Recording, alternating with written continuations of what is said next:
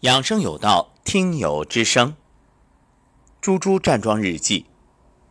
昨天国庆节，猪猪依然坚持在站桩。早晨六点二十四分发来一段文字：老师早上好，国庆节快乐。昨天晚上九点多吃晚饭，所以回家以后怎么都睡不着，一直到一点四十上床躺下，揉腹没有做完就已入梦。早上五点起床看舌苔，简直黄到爆表。其实昨天一天就好几次觉着小腹坠胀，可是去卫生间也没有排便。今天和老妈继续站初级桩，打哈欠不少，但眼泪不多，倒是打嗝无数。搓完大椎，觉着眼前特别清晰，头脑清醒，额头左前方发紧麻，胳膊酸困，可能与昨天开车空调对着吹了一下午有关。拍打完毕，把双手放在腰部，觉着手心的热流进入体内。特意问老妈三次有没有这样的感觉，老妈摇头说木有任何感觉。老妈昨天由于去医院检查，早上必须空腹，所以没有像往常一样喝水。结果我们从医院来回走了一万步，老妈也没有排便。于是上午又下楼走路，中午休息的时候顺便揉腹，一直到晚上八点多。吃完晚饭，跑步机上走了四十分钟，才去排便。这也是一直困扰老妈的大问题。刚刚站桩结束，老妈再次躺下揉腹，边按边说：“这么大的硬块，什么时候才能消失呀？”还好老妈全然接受老师倡导的站桩揉腹，相信只要走在正确的道路上，找回健康只是时间问题。感恩老师不厌其烦，暮鼓晨钟，相信越来越多的朋友因为老师无私的爱而受益。补充一点啊，刚刚揉腹的时候打了好多喷嚏，站桩时应该还是习惯性的屏住呼吸，一直到胸口气不够用的时候才意识到。我们来分析一下猪猪昨天这份反馈里面的几个情况。第一个就是前天晚上九点多才吃晚饭，然后回家呢就一直睡不着，这就是胃不和。则卧不安。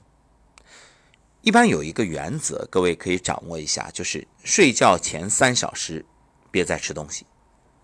比如你十点睡觉，好，那你七点以后别吃了。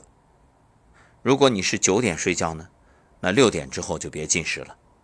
啊，如果晚一点，你说我子时之前入眠，十一点入睡，好，那基本上八点之后也不要再吃了。至于早晨起来舌苔黄到爆表，我只能说咎由自取。你看，猪猪已经觉醒，开始走在养生的道路上，还会出现这种反复，所以各位时刻提醒自己，不能掉以轻心。你要看养回来不容易，那掉回去很容易，太简单了，一不留神身体就会受到影响，因为。你的每一点做法，都会在身上留下痕迹，或者好的，或者不好的。这舌苔黄到爆表，那就是内热呀。想想你这个胃里边那么多食物啊，没有消化完，你这一夜脏器都在辛苦的工作，你觉着他们累不累啊？还有这个关于胳膊酸困麻的问题，既然。都知道，你还在开车的时候用空调对着吹一下午，那你觉得这个这怪谁呀？只能说怪自己。所以你看，像猪猪一样，这种情况太常见了。很多人都说：“哎呀，我知道这空调吹着不好，那等一会儿吧，等会儿再变。我知道久坐不动不好，那我哎忙完这点事儿再说。我知道，我知道，我知道，我什么都知道，可就是做不到。那这让我说什么呢？”再来说说老妈的感觉啊，老妈这个揉腹，说这个那么大的硬块什么时候才能消失呀？那我只想问一句，老妈揉腹几天了呀？才刚刚开始，对不对？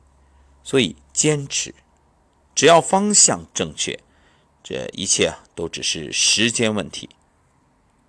另外说晚上跑步机走四十分钟，我不知道什么速度啊，但是建议晚上还是静养为主。你可以躺在床上揉腹，但是不要让自己有过多的消耗，否则呢伤阳气。好，这就是猪猪的站桩日记。